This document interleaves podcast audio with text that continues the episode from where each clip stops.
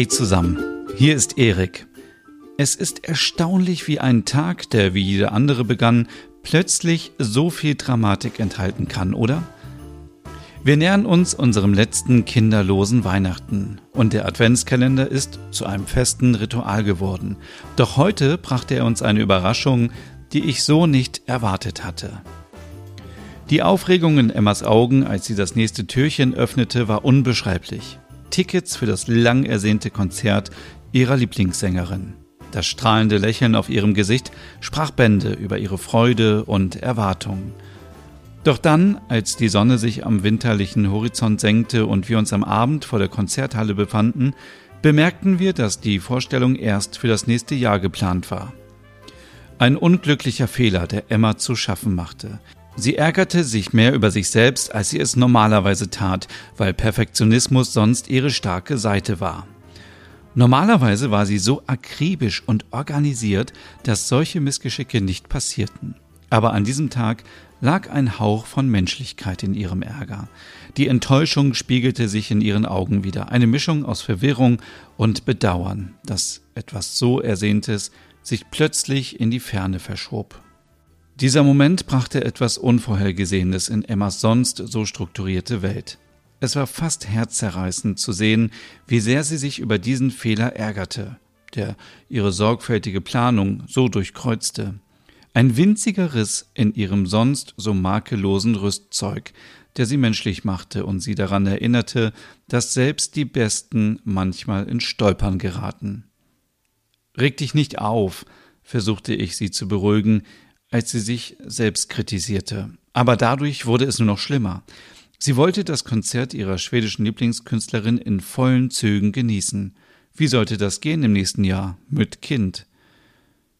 Also gingen wir wieder nach Hause.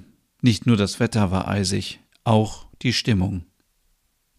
Das Heimkommen fühlte sich wie eine Niederlage an. Als wir die Haustür öffneten, hatten wir eine kleine Strecke des Tages zurückgelegt und waren jetzt in unseren vier Wänden gefangen. Die Erwartungen von Emmas aufgeregtem Lächeln, als wir uns dem Konzert näherten, waren enttäuscht worden. Sie hatte so sehr darauf hingefiebert, die Musik ihrer Lieblingssängerin live zu erleben. Der Frust darüber lag in ihrer Stimme, in den schweren Schritten, als wir die Wohnung betraten. Die Vorfreude auf den Abend war einer unangenehmen Leere gewichen, als Emma begann, die endlose Liste von Weihnachtsfilmen aufzurufen, die sie für jeden Streamingdienst erstellt hatte. Ihre Unsicherheit war kaum zu übersehen, als sie sich durch die Bewertungen kämpfte und die Ratschläge ihrer Freundinnen einholte. Ich versuchte die Spannung zu lindern und schlug vor, einfach einen Film zu wählen und anzumachen, aber ihre Ungewissheit blieb bestehen. Die ganze Situation schien beinahe absurd. Filme, die normalerweise eine mühelose Freude sein sollten, wurden zu einer Herausforderung, während Emma um die Auswahl kämpfte.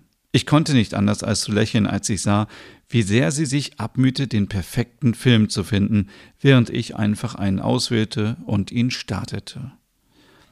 Schließlich, nach einer Ewigkeit des Grübens und der Recherche, saßen wir nebeneinander auf dem Sofa, um den perfekten Weihnachtsfilm zu sehen. Obwohl er nur einer von vielen war, die Emma interessierten, schien sie keine wirkliche Zufriedenheit zu empfinden. Ihre Listen auf verschiedenen Streaming-Plattformen zeigten, wie sehr sie sich bemüht hatte, doch die Entscheidung war schwieriger als die Aufgaben in den Tagen zuvor.